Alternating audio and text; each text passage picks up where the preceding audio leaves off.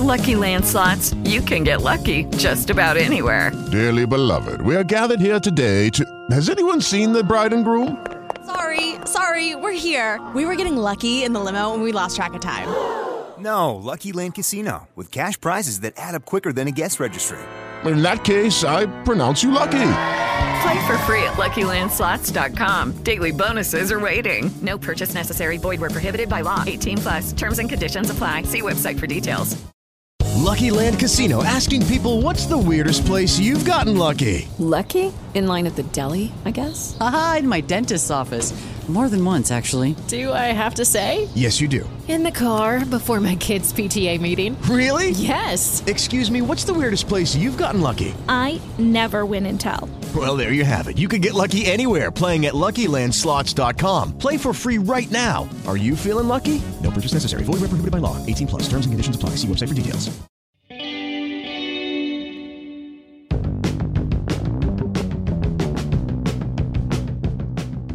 Una pelota. La relación con ella. Los espacios. Seres humanos que hacen de futbolistas. Esta es la segunda temporada de Mi Fútbol.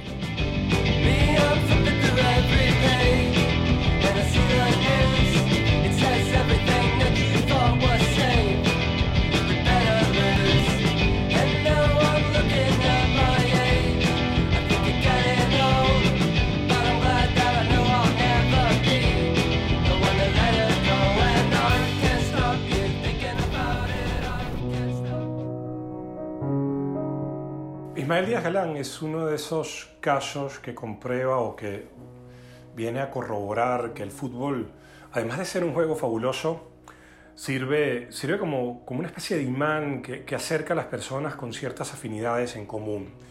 Eh, es un entrenador con, con, un recorrido que a mí me parece fabuloso porque no solamente ha, ha estado en España, su patria, y, en Málaga, en donde además es recordado siempre con mucho cariño, sino que Ismael ha estado en Kazajistán, ha estado en Finlandia, uh, ha estado en Portugal eh, como entrenador y también eh, ha recorrido buena parte de este mundo acercándole reflexiones del juego a todo aquel que, que desee escucharle. ¿no?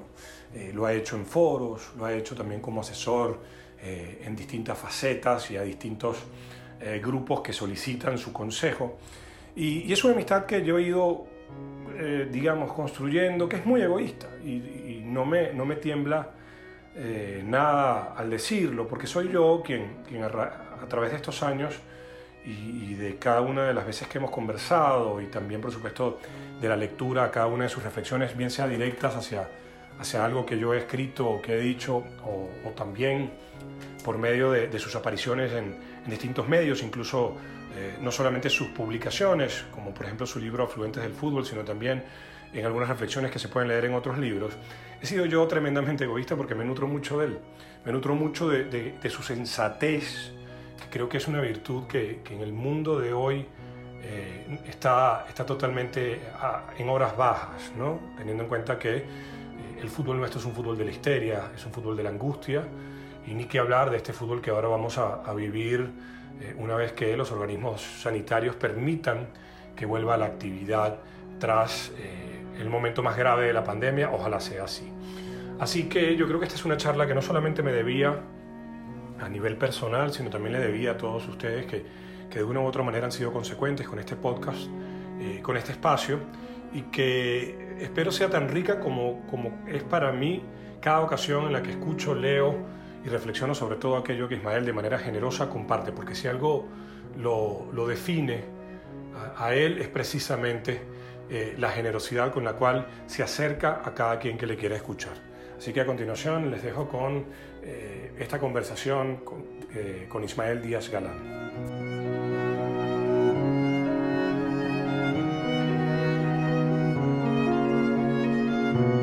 Nosotros estamos viviendo una etapa, a ver, novedosa para quienes estamos vivos, no para los que estuvieron antes de nosotros, es decir, una pandemia que nos afecta y nos ha llevado a confinamiento y a tomar una serie de medidas de higiene y de salud que por los momentos han cambiado la vida que teníamos. yo tengo que pensar esto en fútbol, fútbol como parte de la vida del hombre en sociedad. Y lo que nos llega de muchas partes, digamos, las voces de algunos, digamos, que se presentan como pensadores, es que la vida va a cambiar, es decir, vamos a tener una vida distinta. Y yo lo llevo, insisto, al fútbol. ¿Qué fútbol distinto vamos a ver? Porque yo lo que estoy viendo, Ismael, es que hay una necesidad imperativa de que el fútbol vuelva. El fútbol tiene que volver a todo costo. Y para mí es un fútbol de hijo de la angustia, de la angustia del negocio y de la angustia de querer eh, que la, gente o la masa que, hemos estado confinados durante mucho tiempo tengamos una herramienta más para seguir soportando el confinamiento. Pero no me parece que sea un fútbol que se juegue de otra manera, sino a partir de la angustia. No sé qué, cómo lo estás viendo tú. Bueno, pues con la perplejidad de todo el mundo. Yo creo que, como bien dices, vivimos una, una época totalmente inédita. Nada parecido, dice la gripe aquí falsamente llamada española, pero no fue de una propagación como la actual, la, la vehemencia ¿no? de extensión que tiene esta, ni la rapidez. Entonces es algo que todo tenemos que reprogramarnos para entender, para adaptarnos. Sí tengo mucha fe en el principio de adaptación que tiene el ser humano y que le ha hecho superar glaciares, terremotos, mm, eh, guerras mundiales y a todo se supo adaptar y supongo que se adaptará a esto. Eh, el fútbol, como Camus decía, yo creo que es una de las mejores metáforas que el ser humano creó eh, para reproducir la vida, la sociedad, pues obviamente es un fiel reflejo de todo esto. ¿no? en una época neoliberal bestial como tenemos y, donde todo se comercializa y todo valor si no tiene un precio no, no merece la pena, ¿eh? y ya, ya, sabes lo que decía aquel sabio, que, solo el necio conoce, confunde valor y precio. ¿no? Bueno, pues yo creo que esta sociedad de mercado lo, confunde a diario. Pues obviamente de los tres fútbol que entiendo que hay en nuestra sociedad, él quiere que vuelva cuanto antes el fútbol show. Por eso no le importa que haya gente, le importa que haya cámaras. Sí. Obviamente, el fútbol deporte no le interesa tanto.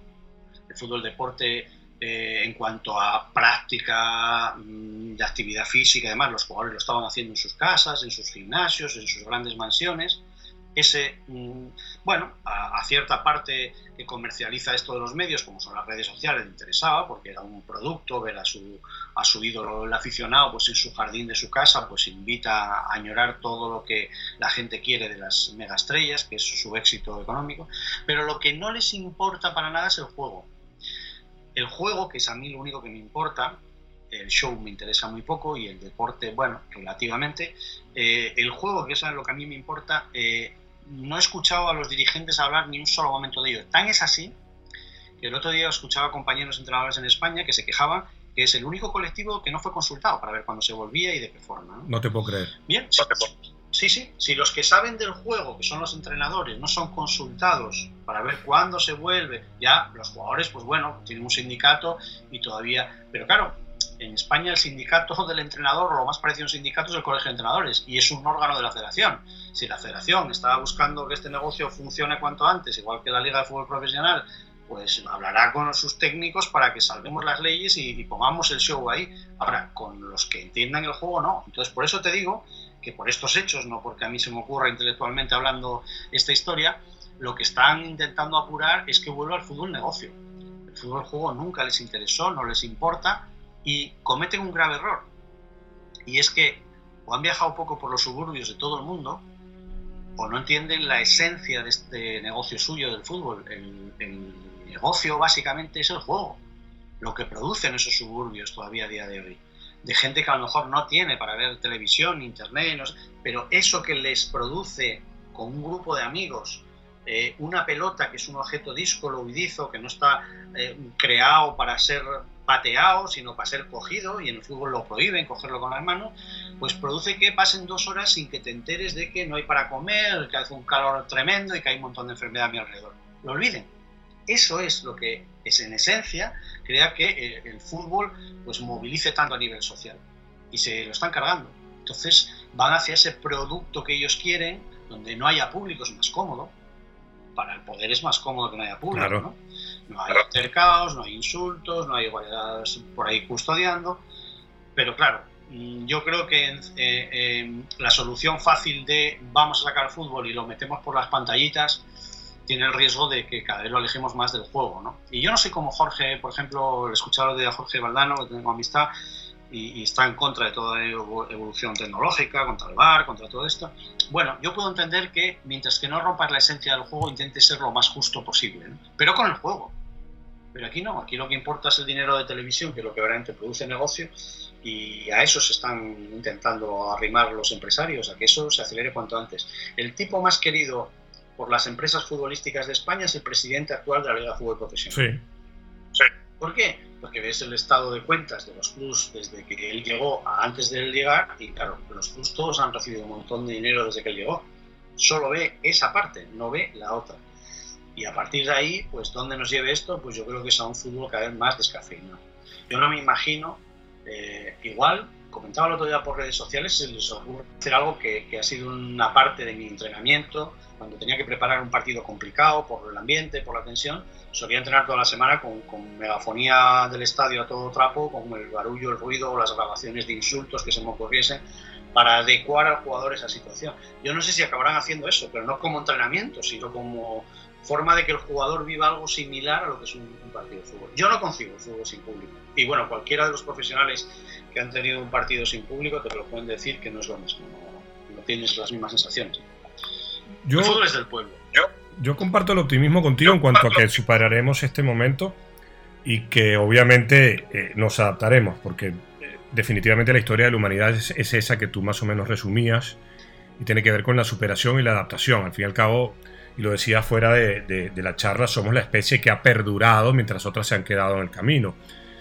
Pero a mí lo que, lo, que me, lo que me preocupa, al igual que a ti, o que me ocupa, porque preocuparse es un término que uno debería desterrar, uno no puede preocuparse, te ocupas o no, eh, es precisamente el juego, porque eh, es cierto que el negocio, y, esto hay que remontarnos probablemente, digamos, al, estallido del fútbol espectáculo como negocio, a esa primera elección eh, de FIFA que gana Avalanche con, con toda la fuerza comercial por detrás, pero siempre hubo alguna forma, siempre mantenían algunas formas, o por lo menos daba la sensación, incluso cuando uno revisa lo que pasó con el, llamado FIFA Gate, fueron tipos que, digamos, utilizaron el fútbol para enriquecerse, robar y hacer una cantidad de negocios turbios, pero no era sencillo encontrarles estas, estas actividades oscuras. Había que investigar y fueron periodistas muy reputados.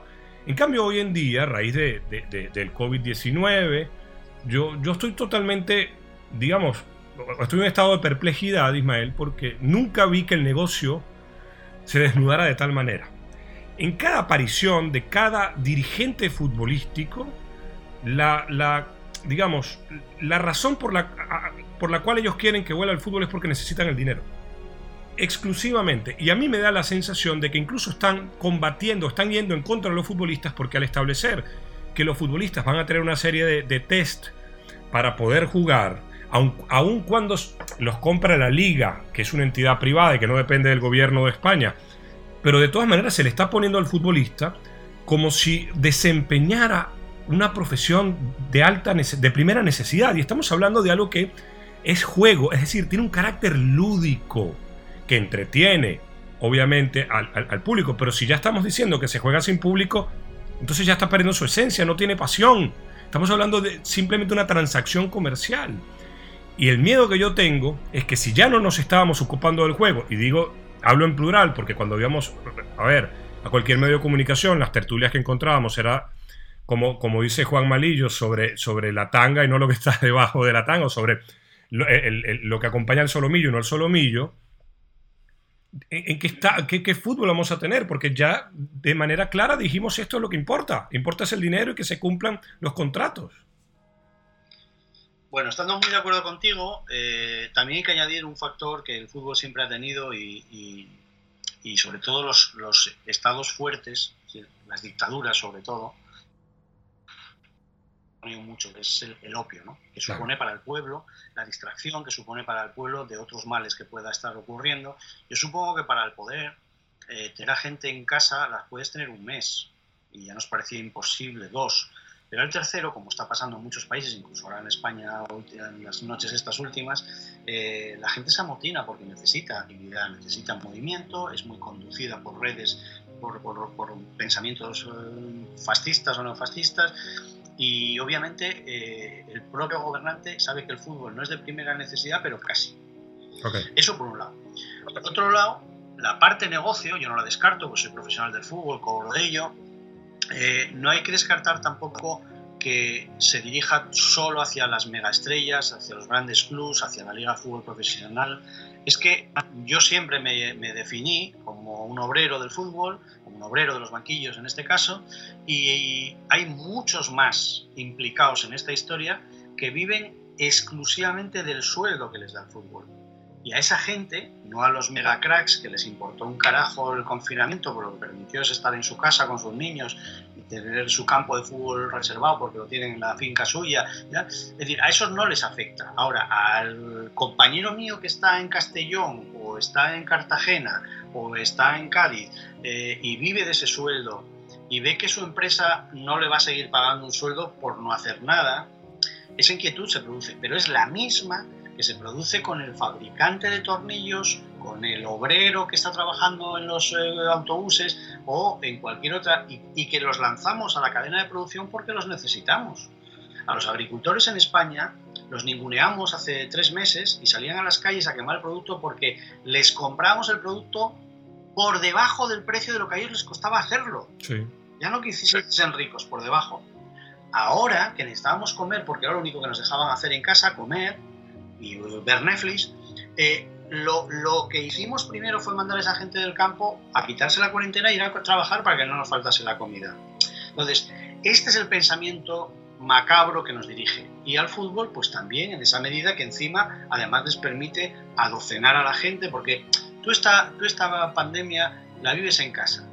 Pero además de los eh, Netflix, que hay gente que ya llegó al, al, abismo de Netflix, o sea, ya, ya no hay más allá en Netflix, ¿no? Si a eso les metes un partido de fútbol que se estén jugando algo todos los días, es menos enclaustramiento. Y entonces, pues vamos a dar vía. Obviamente, como en todas las circunstancias humanas, luego hay gente de conciencia que se negó a hacer los test, porque como voy a hacer un test que soy futbolista, cuando hay un médico que cura mi salud que no lo tiene, en fin. Pero nos pone al, borde de esas situaciones de los valores un sistema que lo único que produce es resultados, eh, cuenta de gastos, de beneficios, y eso es lo que es la maquinaria hoy en día social y que el fútbol, como decía Camus, pues es la mejor metáfora que se nos ocurre para reproducirlo, no es ni más ni menos que eso. A mí, como profesional del fútbol, entiendo la vertiente de que cuanto antes mejor, porque tengo muchos compañeros que, que, viven muy apurados y con jugadores, mi hijo es jugador de fútbol. Puedo entender esa parte, pero obviamente la peor empresa es morirse. Entonces, cuando está esa dicotomía, yo entiendo que tiene que haber políticos, que no los hay hoy en día, que piensen más allá que la ciudadanía y que ajusten un criterio de salud. Hello, it is Ryan, and I was on a flight the other day playing one of my favorite social spin slot games on chumbacasino.com. I looked over the person sitting next to me, and you know what they were doing? They were also playing Chumba Casino. Coincidence? I think not. Everybody's loving having fun with it. Chumba Casino is home to hundreds of casino style games that you can play for free anytime, anywhere, even at 30,000 feet. So sign up now at chumbacasino.com to claim your free welcome bonus. That's chumbacasino.com and live the Chumba life. No purchase necessary. DTW, void, were prohibited by law. See terms and conditions 18 plus. With lucky landslots, you can get lucky just about anywhere. Dearly beloved, we are gathered here today to. Has anyone seen the bride and groom? Sorry, sorry, we're here. We were getting lucky in the limo and we lost track of time. No, Lucky Land Casino, with cash prizes that add up quicker than a guest registry. In that case, I pronounce you lucky. Play for free at LuckyLandSlots.com. Daily bonuses are waiting. No purchase necessary. Void were prohibited by law. 18 plus. Terms and conditions apply. See website for details. Con otro que también va a ser de salud cuando no tengas para comer, que es el seguir con la maquinaria productiva. ¿no? Y en esa estamos. Entonces, entre medias, pues está el fútbol que yo creo que ahora viene en auxilio de esta de este adoctrinamiento que tenemos de, de, de enclaustramiento, porque yo creo que si no fuese eh, porque, mm, bueno, hay una necesidad todavía en el ser humano actual de salir ahí fuera, eh, yo creo que vamos hacia eso. Es decir, a, quedar encerraditos. Y yo creo que al poder eso le viene fenomenal, porque nos tiene más controlados. ¿no? Y todas estas redes pues, nos ayudan ahí, además. Lo tenemos todo al alcance de una ventana. Yo estoy hablando con un tipo que tiene siete horas menos que yo en su, en su reloj en este momento. Entonces, bueno, nos hace pensar que somos libres, porque la libertad es tomar la decisión que uno cree que es mejor yo creo que la gente del fútbol no fue consultada, con lo cual ellos no están tomando la mejor decisión, están tomando los que llevan la cuenta de beneficios de este producto. Eh, Pienso. Sí, yo, yo te escucho hablar y, pienso, eh, a ver, recuerdo una publicación del filósofo surcoreano Byung-Chul Han que escribió hace unos días uno de estos artículos que son sindicados, es decir, que después son reproducidos en, distintos diarios en el mundo y él hablaba precisamente de que su temor era, era que se reprodujera en el mundo a partir de esta, de esta calamidad y esta tragedia, eh, se reprodujera lo que él llamaba el Estado policial chino.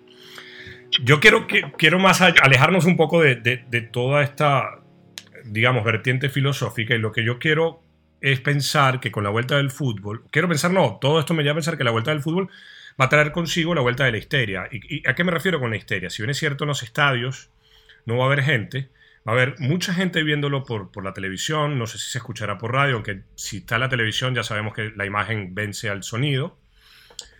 Y, volverán entonces las tertulias, eh, los programas, los cuales yo no voy a calificar porque no, soy quien para calificarlo, pero sí sabemos que lo que se discute o lo que se transmite, mejor dicho, es, la histeria. La histeria de que el que gana es el único que vale y de que los otros son perdedores y, hablar de una cantidad de, situaciones que son ajenas al juego mismo. Eh, en algún momento, o- a ver, reformulo la, pregunta, ¿en algún momento en, en España eh, fue distinto o siempre, siempre los medios promovieron esa histeria y esa, ese, contorno que no na- nada tiene que ver con el juego? Me refiero a la discusión, a la charla, al debate. Yo creo que el gran problema del fútbol en España, como creo que en todos lados, es cuando mucha gente advenediza se acerca a él porque ve la capacidad que tiene de generación de ingresos con menos esfuerzo. Un día un jugador internacional, además español, no voy a citar el nombre, porque es mi amigo, eh, teníamos, bueno, las concentraciones de fútbol del verano, sabes que son pesadas, él no dormía la siesta, yo tampoco, porque estaba intentando captar todo lo que podía de aquella primera experiencia profesional, y le preguntaba, pero Augusto, ¿cómo es que no te gusta el fútbol? Y dice, "No, un partido te gustará, pero él decía que él lo que le interesaba era el dinero que le daban, que había empezado más muy tarde a jugar, a los 18 años, internacional español. Y, y me decían, no, no, no, yo ningún partido disfruto. Yo el partido ideal sería el que durase 30 segundos para hacer un gol, pitar el final y ir por a casa. Bueno, pues ese tipo de gente se acerca al fútbol desde el jugador. Complicado, pero se acercan jugadores de ese estilo, que no les gusta el juego. Se acercan entrenadores. Yo tengo nuestro amigo Miquel Echarri me riñó un día porque puse esas categorías de entrenador. Yo tengo categorizados 10 modelos de entrenador, ¿no? Y hay uno que me subleva por encima de todo, es el monologuista. Me molesta sobre todo porque está más preocupado de la rueda de prensa después del entreno que de lo que está haciendo entrenando. Yo como disfruto tanto entre las cuatro líneas, no me encaja en la cabeza. ¿no? Pues hay muchos entrenadores profesionales que viven de las ruedas de prensa. Eh, se acercan agentes que ajenos al fútbol solo ven ese negocio. Se agentan médicos, se, agen- acerca tanta gente alrededor viviendo de esto que obviamente eh, no da para tanto como te decía antes cuando hablábamos de las, de las programaciones interminables en Ecuador de radio sobre fútbol todo el día. Y obviamente ante esa situación pues tienes que generar más tiempo de comunicación en los medios, en los, los periodistas que encima no saben de fútbol la mayoría, tienen que dar noticias que medios inventen, porque si no, no da para tanto esto. A mí hoy escuchando que, que la liga alemana es la primera en volver, me admiraba algo que decía el corresponsal de, de- de Alemania, que decía que el fútbol en Alemania no es como en España. Eh, mucha pasión, se ve mucha pasión, pero el fin de semana, durante la semana el fútbol ocupaba un lugar mínimo. Aquí ya ves, aquí en España dura más, esto es terrorífico, pero son cifras, ¿eh? dura más el informativo de fútbol, no digo deporte, porque deporte no hablan más que de fútbol, el, el- el espacio de- del fútbol que el del propio informativo de la actualidad. Bueno, ¿a qué punto llegamos? Una de las cosas que yo más, fíjate, soy futbolero por los cuatro costados, ¿no? pero no necesito de la actualidad. el fútbol me emborracha en sí mismo, ¿no? Entonces, eh, una de las cosas que más agradezco al COVID, de las pocas digo, es que puso al fútbol en su lugar.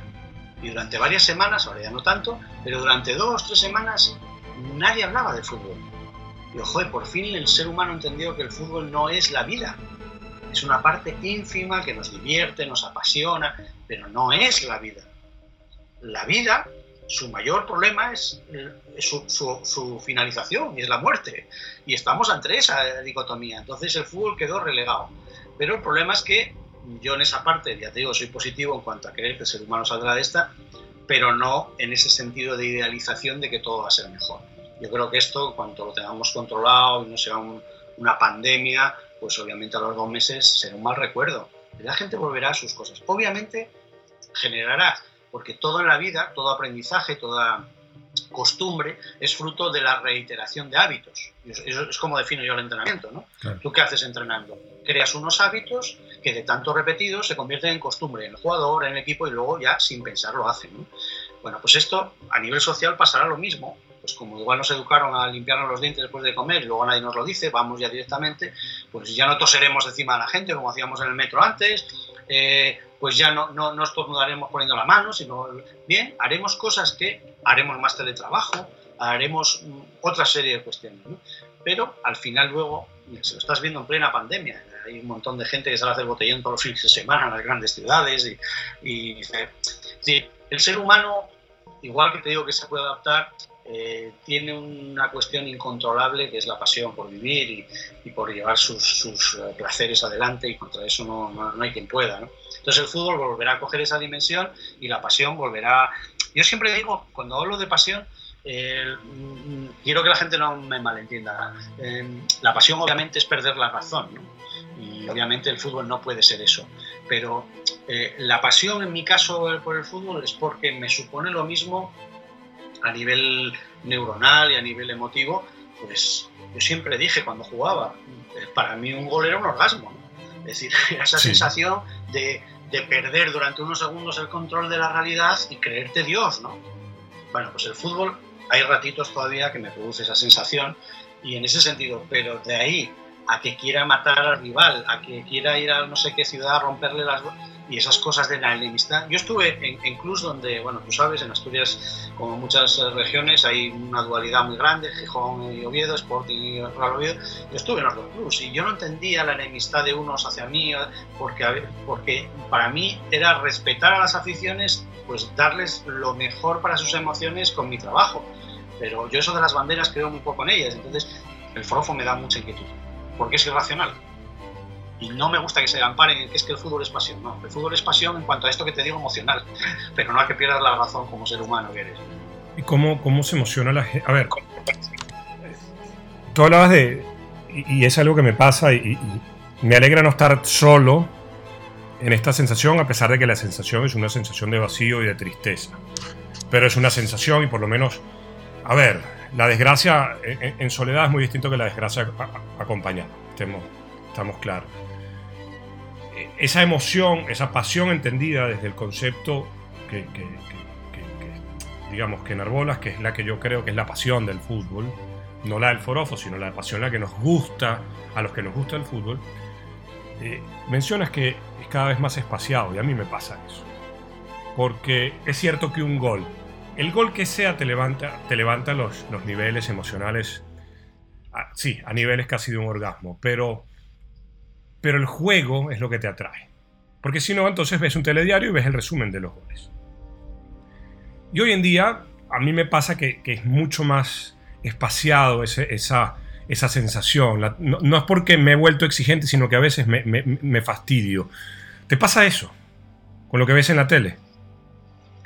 Mira, yo es que tengo una profesión que tiene que he vivido desde todos los ángulos, ¿no? Porque la profesión de entrenador eh, la gente lo relaciona a ese tipo que da voces ahí a pie de campo, en el banquillo, pero tiene más, tiene más ángulos, ¿no? Es decir, puede ser auxiliar, desentrenador que da gritos, puede ser scouting, puede ser director deportivo, puede ser secretario técnico, puede ser asesor de, una agencia, como ahora también estoy trabajando en ello.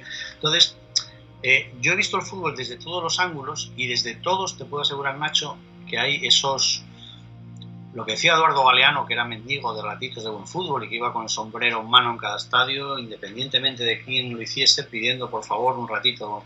Bueno, yo sigo siendo mendigo de eso y, y, el juego, por supuesto, es lo que me atrae. Yo, yo no hablaba de goles. Al final el gol pues es, si hablamos del orgasmo, como esa parte final donde eyaculas, pero obviamente lo que te atrae no es la parte de la eyaculación, sino todo el proceso. ¿no? Entonces, claro que lo que me atrae es el, el juego, pero mm, por mucho que tengo la misma visión que tú, que el fútbol profesional cada vez me, me invita menos. Yo, de hecho, le digo mucho a, mis amigos que es muy raro que yo vea un partido de la élite del fútbol profesional porque tengo amigos en alguno de los dos lados y ya no veo el partido con la con la limpieza mental del aficionado, sino del forofo. Quiero que gane mi amigo, quiero que gane este estilo de juego de este entrenador, que es más parecido al mío.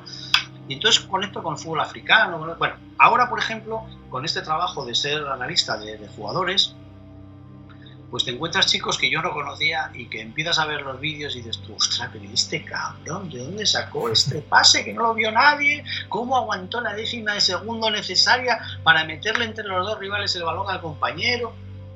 Y eso me sigue emocionando. Y esto que te acabo de contar, porque lo vi ayer en uno de los vídeos que estuve montando, ya se lo he contado a mi hijo, ya se lo estoy contando a ti, porque me apasiona y eso es lo que me sigue apasionando.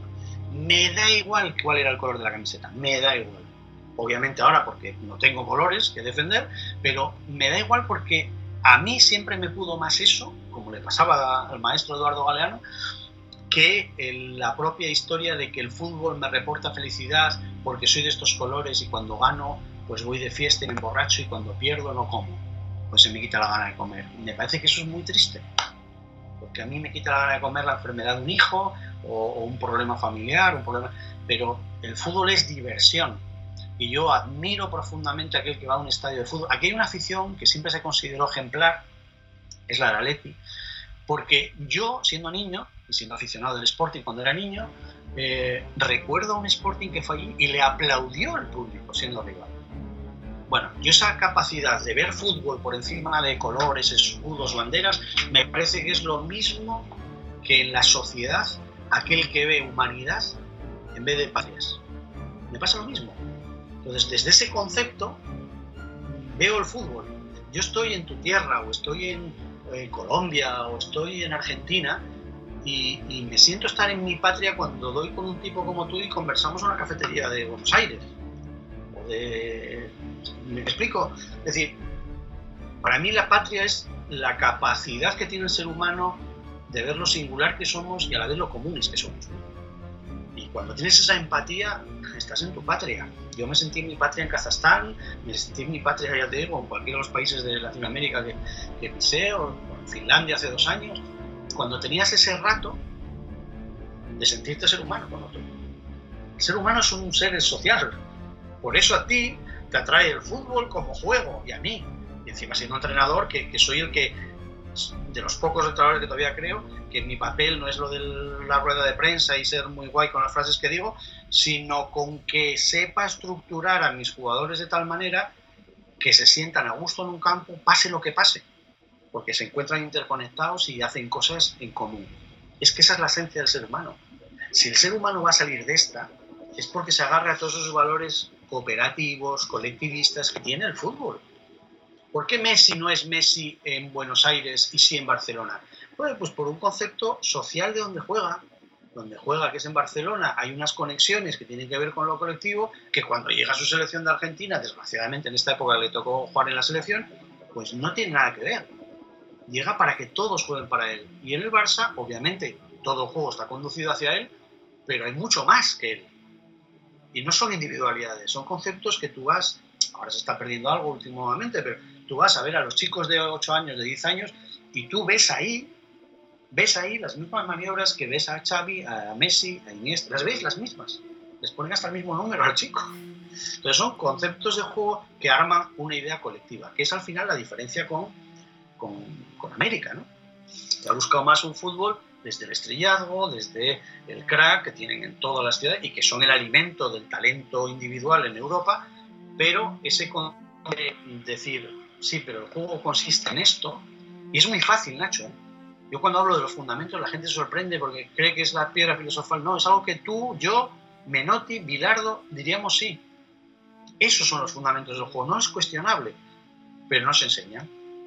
Y a partir de que nos enseña, lo que se transmite es una idea recortada de un entrenador de lo que cree que es el fútbol. A mí hay una cosa que me sorprende mucho y que todavía sigamos tragando, porque creo más en la inteligencia del ser humano que esto, pero bueno, sigue pasando.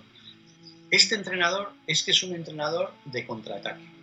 Es que mi modelo de juego es el contraataque. Si tu modelo de juego es el contraataque, tú eres un inepto como entrenador. Tú eres un inepto. Sí, porque es como si a un médico de medicina general o para estudiar la carrera eh, le dijesen, usted le vamos a dar carrera en cinco años para ser médico, pero solo va a estudiar las piernas. Y voy a ser médico, sabiendo solo de piernas. Pues yo, el que me dice que es un, un técnico, que su modelo es el contraataque, digo, tú eres un ignorante del fútbol. Porque el contraataque es una maniobra en una fase concreta o entre fases concretas que va a pasar en, en un partido. Pero ¿y qué pasa con ese señor que abandera el contraataque cuando resulta que el rival también dice, ah, yo también soy de contraataque? ¿Quién saca de medio? Entonces, aquel entrenador que no entienda que vale, que a mí me guste más que predomine el contraataque, a mí predomine el combinativo, a mí la pelota parada solo, lo demás no me interesa. Vale. Y solo entrene eso, yo sí estoy habilitado para decir que es un mal entrenador, es un irresponsable. Y su modelo de juego, por mucho que gane, puede ser que gane, todo el mundo ganamos, ¿eh? Eso de que Mourinho ganaba, no, no, yo también perdió ahora. La, pócima de la, de la, victoria no tiene nadie, Guardiola también está perdiendo. Entonces, lo que sí puedo decir por encima de que gane o pierda es que su modelo de juego es incompleto. Y eso le convenzo porque es pura estadística. Vamos a ver, en fase defensiva, ¿qué es lo que busca un equipo a la hora de defender? Obviamente, que no te metan gol. Correcto. Para eso tienes tres objetivos. Recuperar la pelota. Si la recuperas, acabó la opción de gol del rival que no progresen, si no se te acerca no pueden hacerte gol, o si ya están cerca que no te creen ocasión de gol. Vale, vale, pues para mí me voy a centrar solo en que no me creen ocasión de gol. No voy a organizar ni que me progresen, ni que yo vaya a robarles el balón. ¿Vale? Es tu decisión. Pero eres un mal entrenador. En ataque, te digo lo mismo. Si hay tres objetivos para conseguir el fin de un ataque, que es hacer gol, tener la posesión, lo contrario a defenderlo progresar y crear ocasión de gol, yo digo, no, no, no, no, a mí lo de la posesión no me interesa. Yo solo progresar para crear ocasión de gol. Con lo cual, lingotazo, pelotazo para adelante y a buscarnos ahí la ocasión de gol. Pues yo tengo la capacidad argumental para decirle, usted es un mal entrenador. Y su modelo de juego es incompleto. ¿Por qué? Porque si no valora y trabaja la posesión, es, obvio que está jugando a una lotería que es lanzar un balón largo incontrolado con más ventaja para el defensor que recibe de cara que para el otro que recibe de espalda y por tanto no está garantizando que se consiga ese fin que es hacer el gol. Ah, que va a conseguir algún gol, sí. Ah, que si además tienes buenos arriba vas a ganar, pues sí. Pero a nivel de juego, analizado el juego, eres incompleto. Bueno, pues dices esto y eres un categórico y eres un... todo lo contrario, todo lo contrario. Lo que soy es una persona que intenta analizar en qué consiste el juego y eso es indiscutible que consista en eso. ¿eh? Eso no lo va a discutir nadie. Esto que mencionas se me hace muy interesante porque yo recuerdo leyendo libros sobre, sobre y teorías, digamos, sobre la complejidad, sobre las interrelaciones.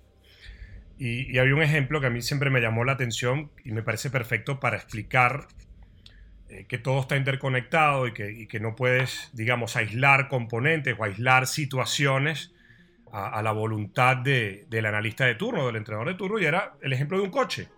Un coche tiene eh, un motor, tiene cuatro eh, ruedas, tiene, no sé, una serie de partes. Pero si tú el motor lo sacas de ahí, el coche no funciona. Ya el coche no es un coche. Digamos, estructuralmente parece un coche, pero la finalidad del, objeto ya no existe.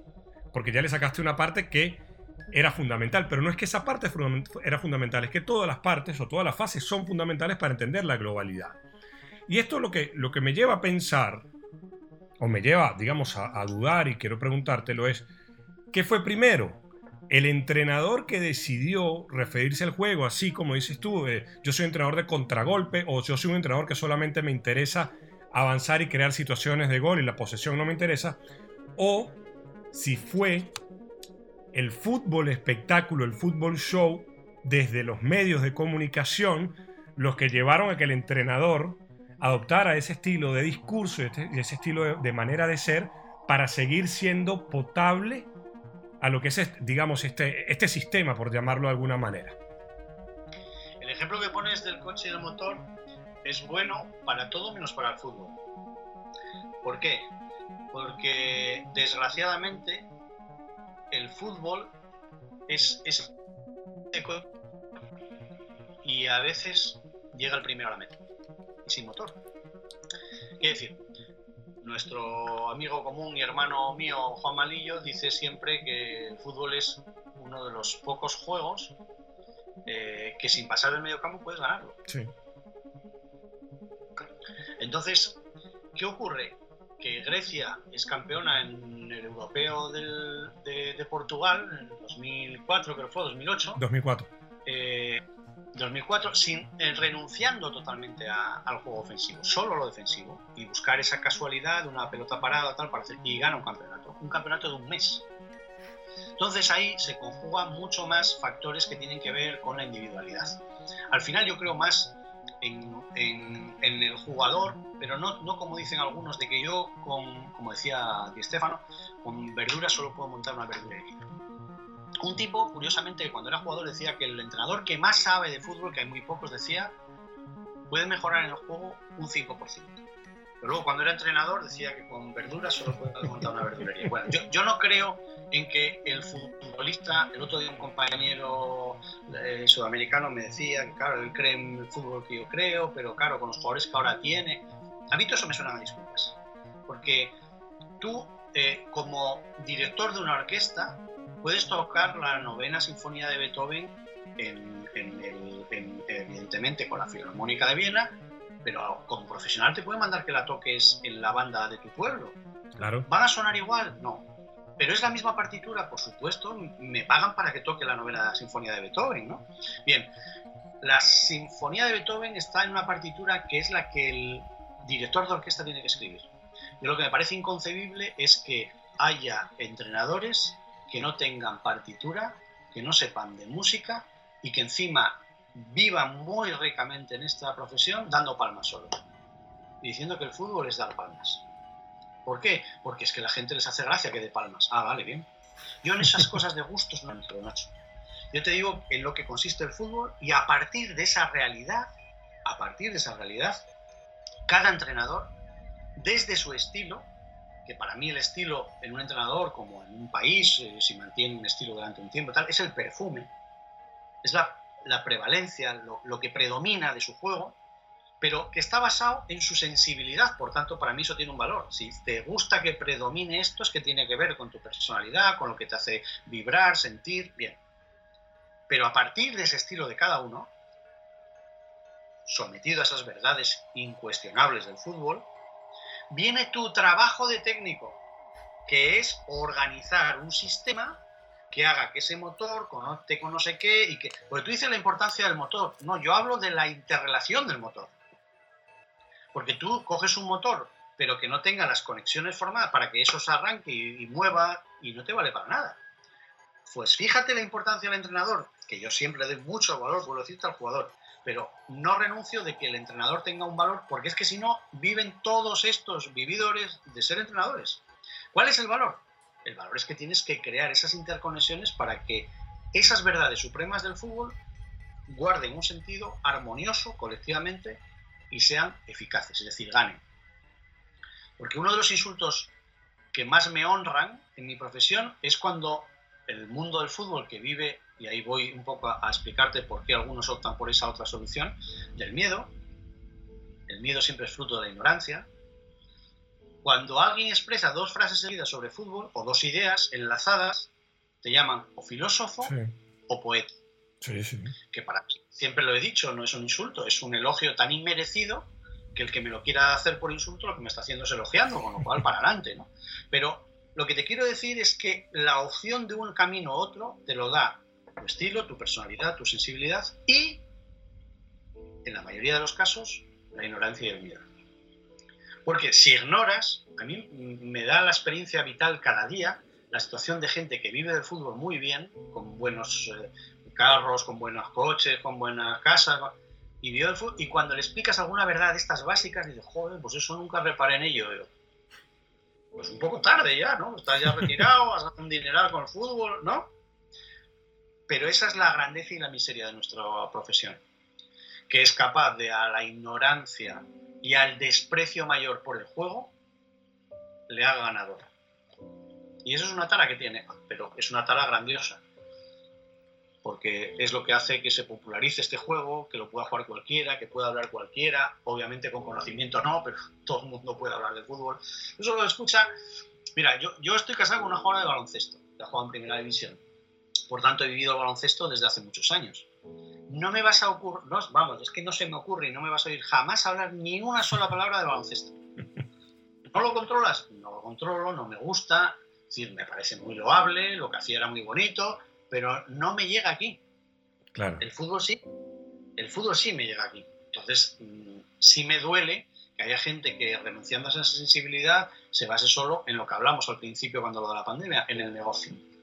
Y hay gente que ha vivido muy bien del negocio. Y vuelvo a decirte, a nivel de futbolistas, hay jugadores que han dominado el juego sin saber explicártelo ni entendértelo. Pero han dominado. ¿Por qué? Porque mira, esto del fútbol, yo siempre digo, cuando tengas dudas, juega. ¿Eh? Estas preguntas de los entrenadores, ¿y, qué ejercicio, qué tareas? Todo el mundo te pregunta por tareas. No, mira, cuando tengas dudas, juega. Déjalos jugar. Porque en el juego, como es un reflejo de la vida, y cuánta gente ha vivido y ha llegado a rica sin pasar por una escuela, el tema es vivir, tomar decisiones, caerte, levantarte. Esa es la vida. Y ese es el juego de la mayoría de los talentosos. Es curioso que ahora, Nacho, tú lees mucho y verás mucho esta intelectualización del fútbol, de, lo sistémico y de todo esto, que todo está muy bien, yo de todo aprendo, ¿no? Pero es curioso porque hay gente que ahora con esa moda pues prioriza el pensar. Y tú escuchas declaraciones de Messi, eh, el gol que sea famoso de él, eh, Iniesta en el gol del campeonato del mundo, y todos cuando les preguntas, a Lewandowski por cualquier cosa, a varios les he escuchado decir lo mismo, ¿eh? cuando les preguntas por ese momento, ¿y qué pensaste en ese momento? Le pregunta el gran periodista. Y casi todos dicen lo mismo, y nada, y nada.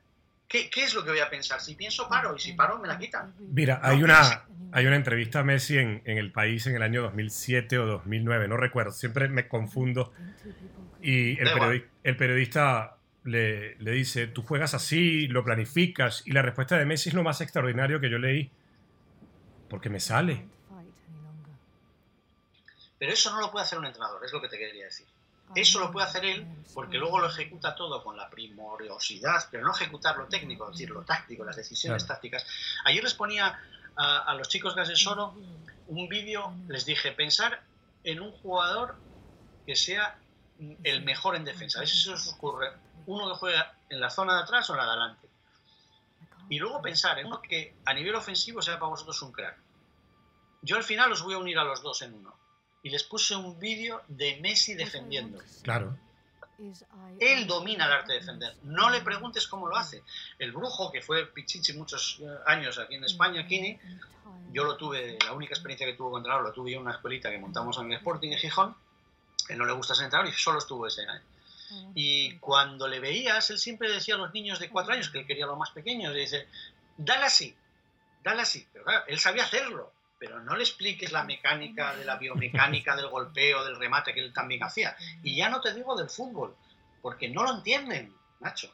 Es decir, entiéndeme, no es que no lo entiendan, lo saben ejecutar, claro. pero no lo saben transmitir.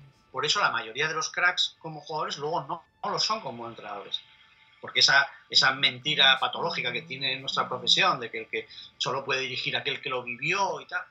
A ver, yo a mí cuando me dicen, es que tú no fuiste jugador, ¿y quién te dijo eso? Yo sigo siendo jugador, mi mente sigue siendo aquel niño que jugaba al fútbol, aquel chico que jugaba al fútbol. Otra cosa es que no haya tenido la suerte tuya o tomase las decisiones que tomé en mi vida para no llegar a ser profesional como jugador. Ahora que no soy jugador, ¿quién te ha dicho a ti eso? Y más que tú, porque a mí sí me atrae el juego a lo mejor tú ganaste dinero sin, pasión por él, pero me sigue apasionando. Entonces, a partir de ahí lo entiendes, lo racionalizas y lo puedes explicar. Ellos no lo han hecho. Pero es que ahora se lleva, no, eh, estas expresiones también de, no es un jugador que, que decide muy bien, que piensa, no, no, que no, que no, que deciden porque han vivido esa situación 10.000 veces y la ejecutan como les ha salido siempre mejor. No hay más. Hay, hay, hay algo que a mí me, me, gusta mucho de tus experiencias. Es que tú has, tú has, vivido ese juego, este juego, en distintas partes del mundo. Ajá. Y eso, eso es mucho más rico. Claro, depende de, la, de, las, de los requisitos que tiene alguien para determinarse como alguien feliz o alguien, no sé si llamarlo consagrado, como quieran llamarlo. Yo creo que tú has tenido una, una maravillosa oportunidad de vivir ese juego en distintas maneras. Y, yo vengo de un continente en el que, y hablo como continente a pesar de que mi país es quizá el de menos tradición futbolística, Venezuela, en ese subcontinente, porque a mí ni siquiera puedo hablar del continente, hay que hablar del subcontinente que es Sudamérica.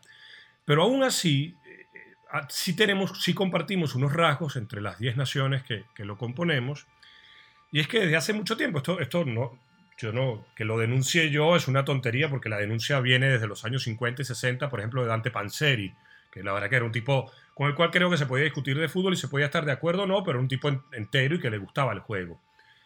Y él, y él decía que, él sostenía que el, futbolista sudamericano, o en su caso el argentino, eh, venía de esta, de esta escuela de la calle, lo que ellos llamaban el potrero, que son estos campitos desnivelados de tierra que ayudan mucho al desarrollo de ciertas respuestas motrices muy típicas del futbolista, en ese caso argentino, pero sabemos que es la realidad sudamericana. Eh, de, chicos que viven en una pobreza casi extrema y que lo único que pueden hacer es jugar a la pelota el, el día entero. ¿Por qué, si, si, y tú que has ido a muchos países en Sudamérica, ¿por qué, ¿por qué crees tú que a pesar de que esa historia es tan rica, hablemos de Brasil, hablemos de Argentina, hablemos de Uruguay, hablemos de Colombia, del Perú, porque a veces nos olvidamos de que Perú también ha, ha tenido una historia maravillosa, a pesar de que como no está en el, en el, en el podio de que ganó un mundial, la gente se olvida. Eh, la Bolivia de Xavi, Ascar Gorta, eh, la Venezuela que llega a ser segunda en un campeonato mundial juvenil, pero que pareciera... La Colombia del Pacho. La Colombia del Pacho, por Dios, aquella Colombia con el Pibe Valderrama, el Tren Valencia, aquellos jugadores, Leonel Álvarez, eh, René Guita. ¿Por qué si cuando esos países encontraron dos cosas, Primero, una competitividad fabulosa porque supieron ganar, es decir, cumplieron con el primer requisito de la banalidad, es decir, que ganes.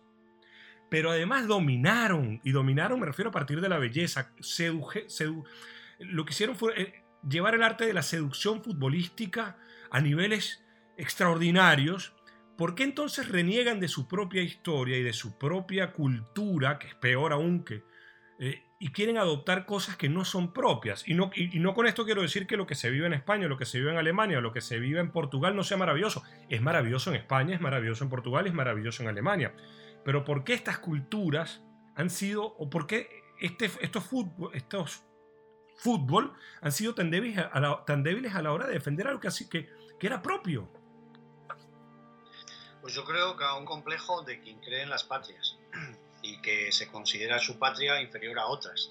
Yo, como te dije, que mi patria es el ser humano a nivel colectivo y, y, mundial, para mí es el ser humano, y en el fútbol es mi modelo de juego, es decir, el, el concepto de juego global, la, la, pequeña sociedad que un entrenador organiza, eh, no me ha costado ningún problema adaptarla al sitio donde he tenido que ir, porque soy un ser humano y el, la adaptación en mí se da por, por viene de serie, ¿no? Eh, como a cualquier persona. Pero obviamente volvemos a la vagancia, a la ignorancia y al miedo.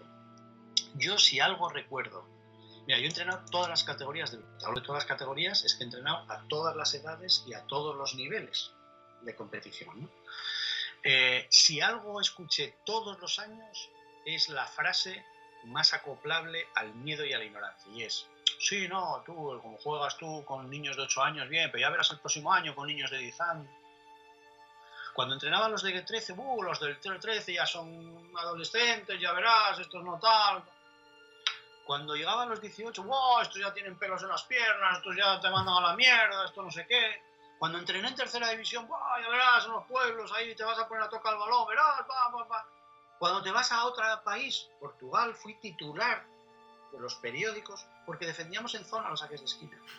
O porque jugaba con tres atacantes contra el Sporting de Lisboa, el Benfica, todos estos que iban todos a... íbamos de últimos, porque yo cogí el equipo último a mitad del campeonato.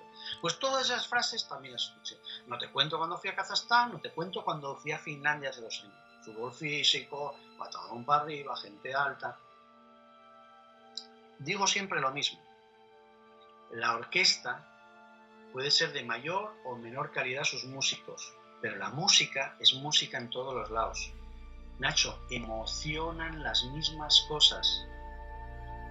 Vale que el ser humano cambia el, armazón de ese coche y según en cada país les gusta más un armazón u otro, lo que quieras, pero la esencia, lo de dentro, emociona igual.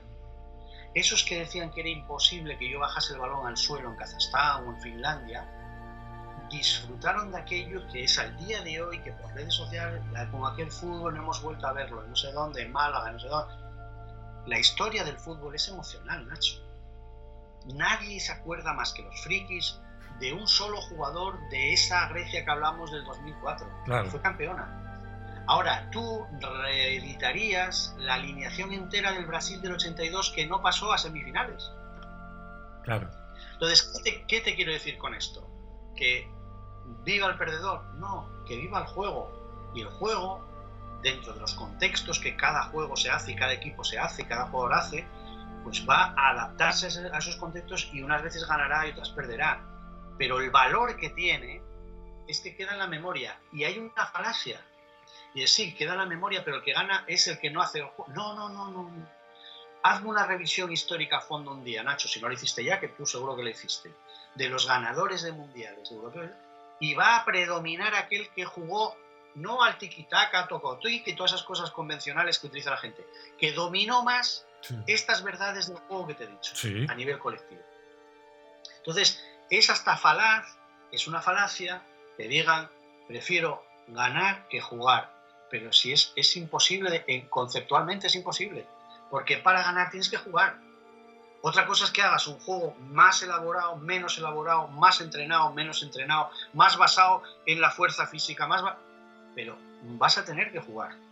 Y el que juega de forma más global, es decir, que tiene... El otro día, la- la- además, yo creo que era un jugador argentino, posiblemente este del Barça, que fue central eh, de la selección, ahora se me dio el nombre. Milito. Eh, ah, ¿eh? Milito.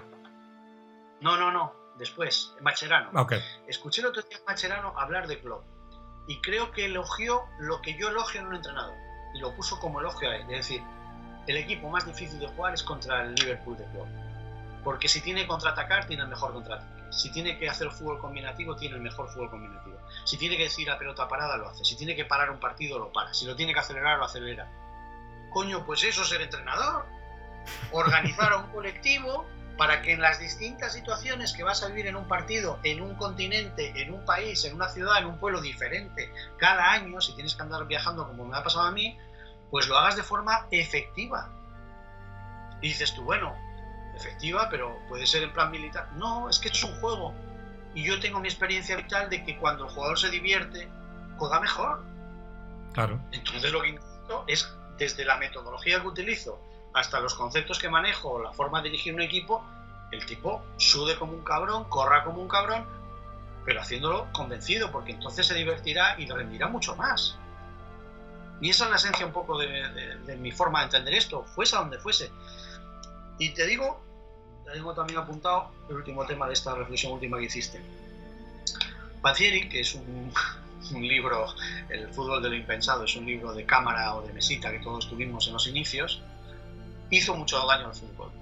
Porque como todo, como cuando dicen que Guardiola hizo mucho mal al fútbol, no, lo que hizo mal al fútbol es no entender a Guardiola. Claro. A Pancieri no lo. Y a Pancieri hay que entenderlo en la siguiente medida. Pancieri no era entrenador, No, no era. era periodista. Era periodista. Entonces, cuando Pancieri habla de fútbol, habla desde el concepto de aficionado. Entonces tú como aficionado puedes decir, fútbol, el- el- el- la dinámica de lo impensado. Vale, entonces no entreno. Porque como no puedo pensar en el fútbol porque es variable, entonces yo que lo entendía, lo que quería decir con eso, entiendo que el fútbol, a diferencia del básquet, a diferencia de otros deportes colectivos donde se juega en menos espacio y puedes programar más lo que va a pasar, Claro. el fútbol no es así. es una hectárea, es inabarcable, 11 equipos enfrente que no sabes qué van a hacer, bien. Pero tú no puedes prever que va a haber ataques combinativos de tu equipo. Claro que sí. No puedes prever que va a haber contraataques. Claro. Tú no puedes prever que va a haber pelota parada.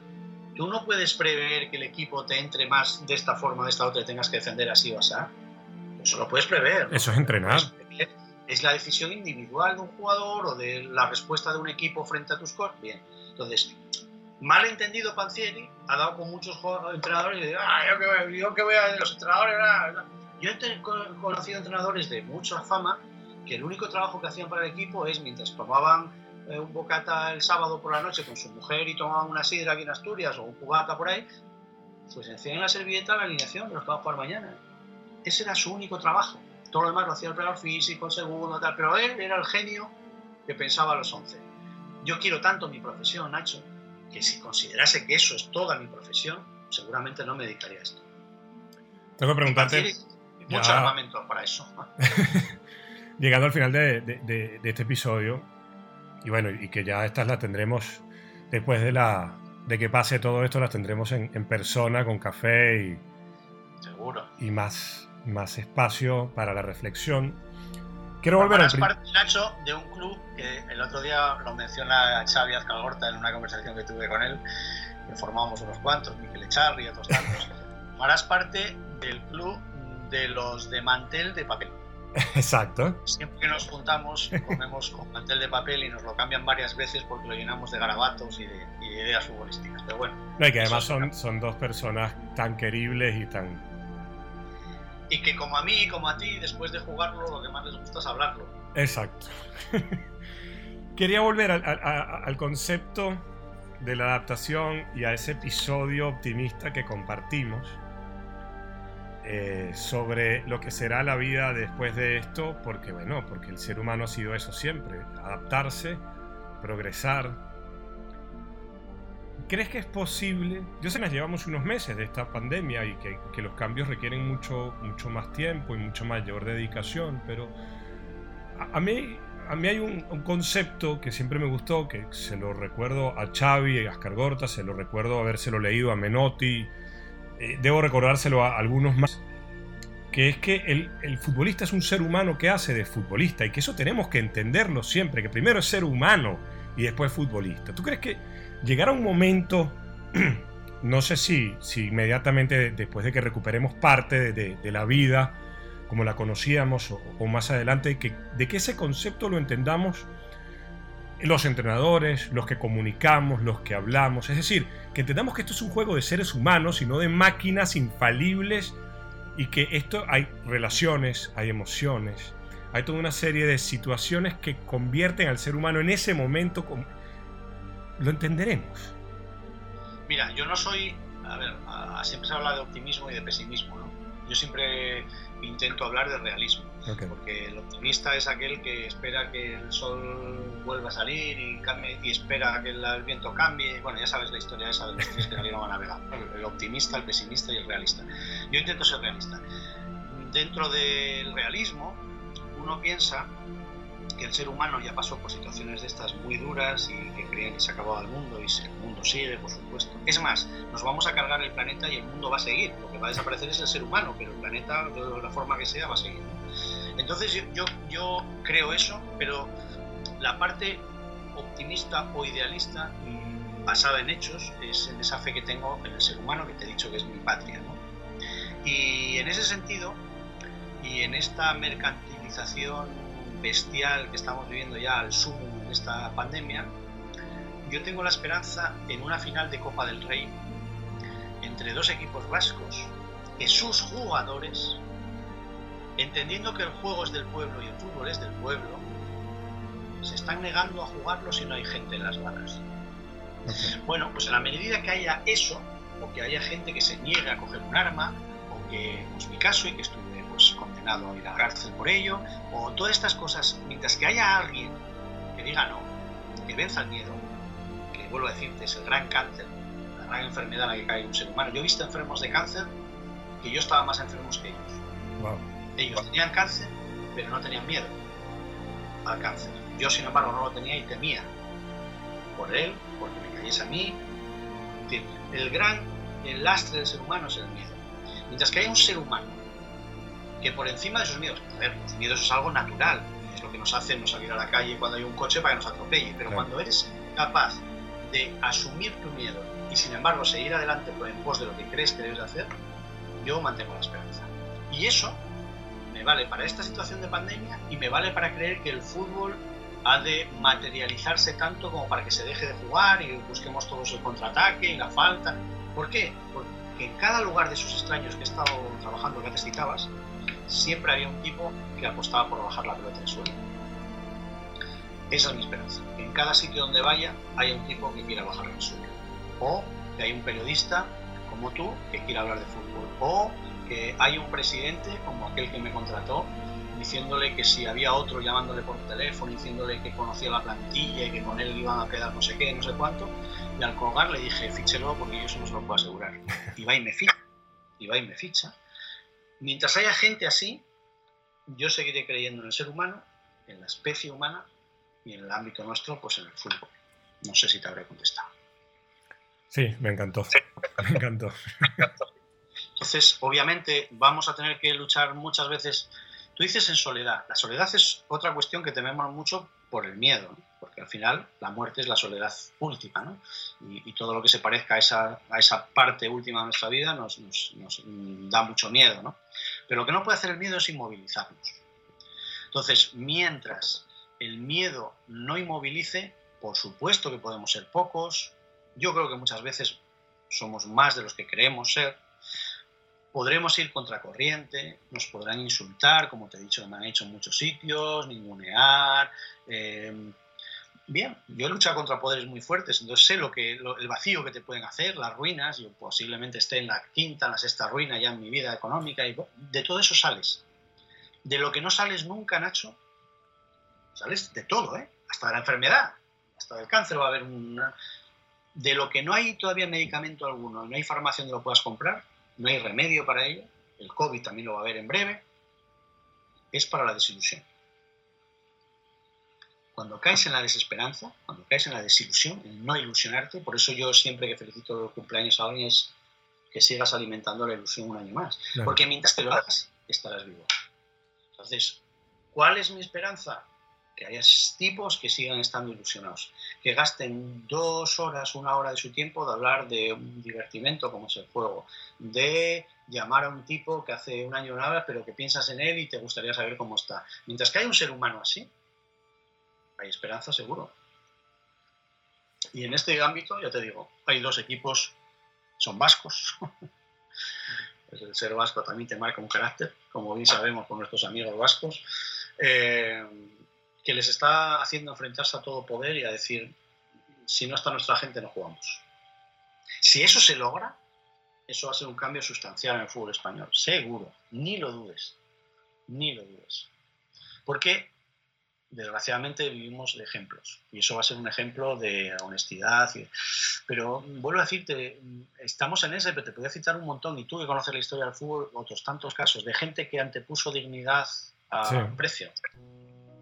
Y mientras haya gente en ese sentido que sea capaz de priorizar valor a precio, hay esperanza para el buen juego, para la diversión, para mantener el juego en su estadio de fútbol y no lo coma el negocio ni el deporte tan siquiera, eh, y para que la humanidad pues camine por un camino de, de felicidad, satisfacción, vamos. Felicidad creo poco en ella, la satisfacción de estar a gusto y de, de vivir con todo lo que te emociona. Y el ser humano es emoción sobre todo. Entonces, mientras sigamos habiendo gente defendiendo la emoción, en el periodismo, en el juego, en el fútbol, en la industria, yo creo que hay esperanza.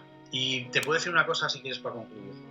En todos los continentes que he estado, ya hay unos cuantos, he estado en África el año pasado, que no había estado, he estado en Asia, he estado en América, Europa por supuesto, eh, te puedo asegurar que hay más gente que apuesta por la emoción, por ser amable, por la solidaridad, por cooperar, por el abrirte las puertas de su casa, que la otra, que también la encontré en todos los sitios. ¿eh?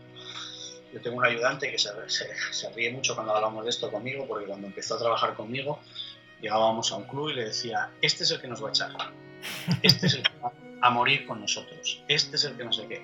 Y él siempre me decía en aquel año, joder, mister, es que siempre estás pensando en tal.